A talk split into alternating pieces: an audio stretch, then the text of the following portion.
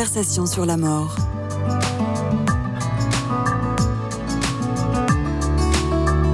Une émission proposée par Christian de Cacré. Amis auditeurs des conversations sur la mort et donc sur la vie, bonjour. Notre invité aujourd'hui est le père de la jeune Iris, morte en août 2022 à l'âge de 15 ans dans un accident de trottinette à Lyon, en même temps que son ami Warren. Leurs funérailles furent célébrées ensemble à la cathédrale de Lyon. Elles ont réuni plus de 1000 personnes et elle reste, cette cérémonie, gravée dans la mémoire de toutes celles et ceux qui y ont participé. Bertrand, bonjour. Bonjour Christian. Alors peut-être pour se remémorer cette célébration, pourriez-vous euh, nous dire avec quoi sont repartis ces jeunes, j'imagine très nombreux et très traumatisés de la mort de leurs camarades, si jeunes, euh, enlevés euh, à la vie. Avec quoi sont-ils repartis? De quels témoignages ont-ils été témoins? Ils sont repartis euh, après avoir euh, vécu une très très belle célébration, euh, très longue, avec deux co-officiants, le père Grillon, le père Payen, qui ont réussi à parler, je crois, au cœur d'une manière tout à fait universelle et qui, je pense, pouvait toucher les croyants, ceux qui doutent et ceux qui ne croient pas.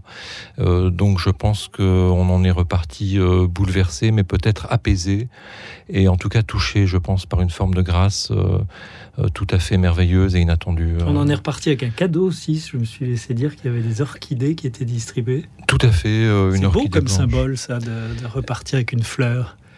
Iris, c'est son prénom, et donc euh, par conséquent, évidemment, la fleur euh, avait quelque chose euh, qui renvoyait à ce, prénom de, fleur. Bertrand, dès ce jour, vous avez voulu exprimer une force de vie, puisque vous y avez dit, nous ne survivrons pas, nous vivrons. Qu'est-ce que vous avez voulu dire et, qu'est-ce que vous vivez effectivement depuis? Aussi curieux que ça puisse vous paraître, Christian, euh, au moment où Iris venait de décéder, mais je l'ignorais à ce moment-là, j'avais une conversation avec une personne, il trouve que je suis photographe et que je travaillais sur un festival, qui me demandait des nouvelles de mes enfants. Et à l'issue de cette conversation, où j'étais un petit peu voilà, remué par cet échange, euh, j'ai noté sur un petit morceau de papier, euh, le secret du bonheur, c'est d'apprécier les petites choses. Je ne sais pas pourquoi, je ne sais pas d'où c'est venu.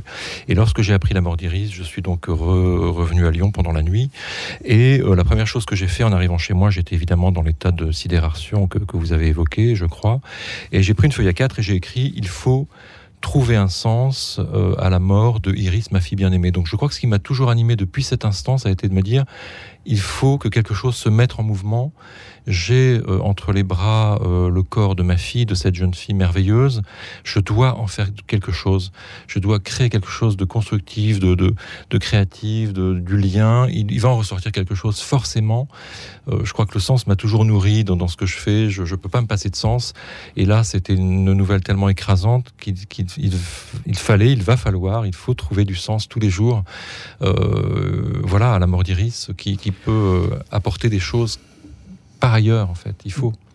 18 mois depuis ce drame, c'est très peu et en même temps, c'est déjà euh, une tranche de vie. Qu'est-ce que vous, vous pouvez évoquer dans l'ordre de la, de la relecture? Qu'est-ce qui, qu'est-ce qui est de l'ordre de ce sens que vous y avez trouvé? Est-ce que, par exemple, sur la question de la prévention, parce que c'est vrai que c'est révoltant de penser qu'on, qu'on meurt comme ça avec ces moyens de transport euh, dans la ville, est-ce que c'est dans ce domaine en particulier que vous êtes investi? Est-ce que c'est le témoignage? Alors il y a, plusieurs euh, combats, même si j'aime pas forcément le mot, mais ça a pris de fait la forme de combat. Il y a les, voies partagées et euh, le fait de réunir en fait des modes doux et d'attirer des modes doux sur des, voies où on fait passer des ambulances, etc. Il y a ces trottinettes de location qui présentent à mon avis des risques et la réglementation qui va avec, donc euh, qui est passée de 12 à 14 ans, c'est insuffisant. Pas de port du casque, pas de passage par la formation auto-école, etc. Et puis le troisième aspect qui pose question, qui est qui concerne les ambulances privées, mais ça, ce sont à mon avis d'autres sujet.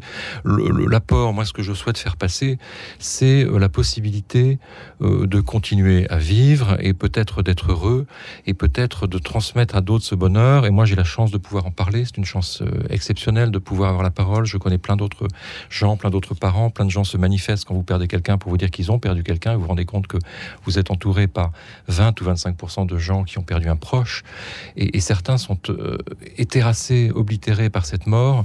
Et si j'ai la chance d'être en mouvement, alors je veux le faire partager. Je veux dire, il y a quelque chose de positif, il y a quelque chose de vivant, il y a des rencontres qui se sont faites, il y a des, à commencer par ces funérailles que vous évoquiez, euh, il y a des instants de lumière, euh, il y a eu un printemps magnifique cette année, je me suis dit le printemps est toujours là, les choses sont toujours belles, presque rien n'a changé, Iris n'est plus là, mais la beauté est toujours là.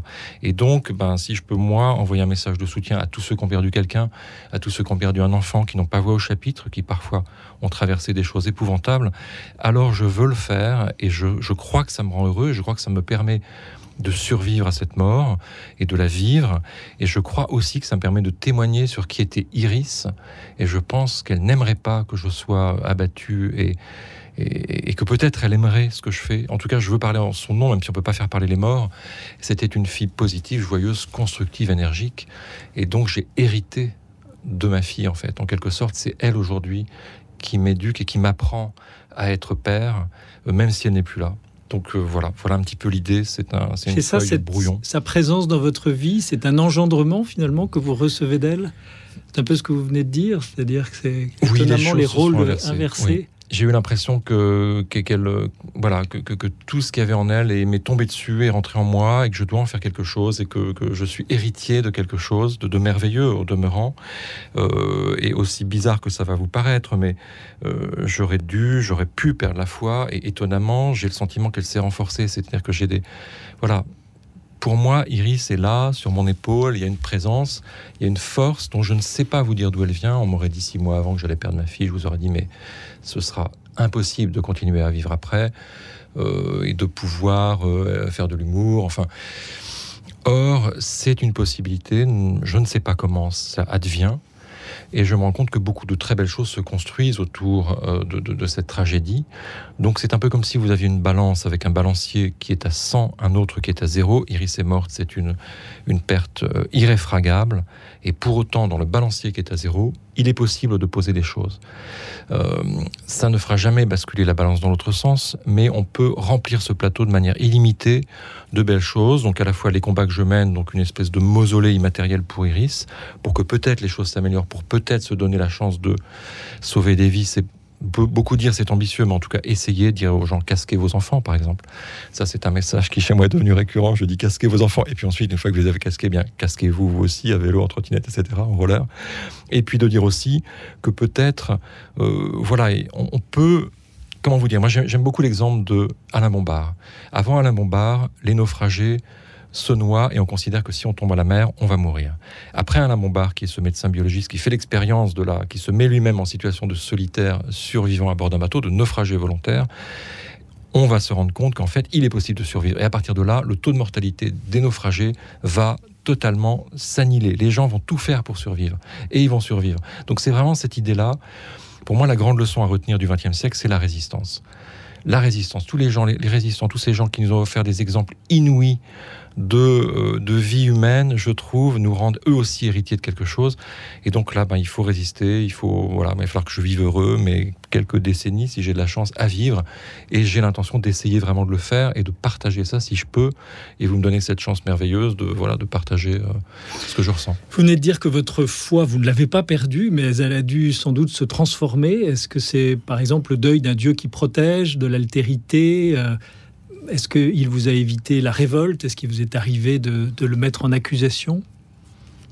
Bah, Étonnamment, à aucun moment. Euh, j'ai vu tellement de signes qui interrogent ma, rationalité et ma raison depuis la mort d'Iris, dont ceux que j'évoquais, mais il y en a eu plein d'autres, que je, suis dans l'incapacité d'aller dans ce sens-là. Euh, voilà, de la colère, j'en ai énormément, du chagrin, j'en ai énormément. Je suis devenu une petite usine à transformer ça en action et je me rends compte que c'est une force énorme. La colère est une force énorme qui met en mouvement, qui me donne une énergie formidable. Donc euh, quelque part, c'est pas une fatalité, mais euh, voilà, de, deux choses l'une, de trois choses l'une. Soit Iris m'inspire énormément parce qu'elle a été et parce que nous avons partagé et me donne une force. Soit c'est l'héritage qu'elle me laisse dont on parlait avant. Soit il y a autre chose que vous et moi ne voyons pas, mais qui est bien là en présence et je pense que c'est aussi le cas, soit, soit c'est une combinaison des trois. Moi, il y a cet exemple que j'aime bien, Christian. Je me suis rendu, compte d'une chose a quelques jours en préparant mentalement cette interview. Je me suis dit, mais en fait, l'amour que j'ai pour Iris est toujours là. Il est toujours là. Donc il a survécu à sa mort. Donc l'amour est plus fort que la mort. J'aime toujours ma fille et je peux le manifester et je peux vivre avec cet amour euh, en bandoulière. Donc quelque part, je peux choisir d'aimer j'ai la liberté de réagir comme je veux à la mort d'Iris. Ça, c'est quelque chose de formidable. Et aucun Dieu ne prend ou n'enlève cette possibilité-là. J'ai la liberté d'en faire quelque chose de constructif, peut-être avec mes petits bras, mes petits moyens, mon énergie limitée, et de faire en sorte que mon chagrin soit privé et que mon action soit publique. C'est une grâce d'être en face de vous aujourd'hui, c'est une grâce d'avoir fait les rencontres que j'ai faites par dizaines depuis la mort d'Iris, c'est une grâce. Donc je les prends comme des cadeaux dans un contexte de champ de bataille, mais ce sont des cadeaux. Est-ce que vous êtes un être qui aime plus maintenant et mieux? Est-ce que vous diriez que ça vous a J'espère rendu euh, plus aimant? J'aime énormément de choses. Je me suis rendu compte qu'en fait, il y, a tellement de choses à aimer sur cette terre que voilà, euh, me rendre malheureux de la mort d'Iris, ça serait probablement difficile. Et tant mieux. Euh, J'essaye. Je n'aurais pas la prétention de répondre oui, mais euh, en tout cas, maintenant, je ne dis jamais non à des gens qui me proposent quelque chose et j'ouvre toujours les bras quand quelqu'un m'invite. Ça, c'est énorme. Je ne dis plus non. Être avec davantage en communion. Et puis, vous êtes un photographe. Un mot là-dessus. Est-ce que votre capacité d'émerveillement à travers euh, votre objectif euh, n'a pas diminué du fait de ce deuil? Il y a plus de buée dans mon objectif que jamais, mais souvent c'est aussi l'émotion euh, de, des belles choses que je vois, donc c'est aussi parfois des larmes positives à travers la musique, à travers des choses merveilleuses, et puis le, rire des larmes aussi. Euh, bah, c'est vrai que quand on rit aux larmes, voilà, ça se mélange.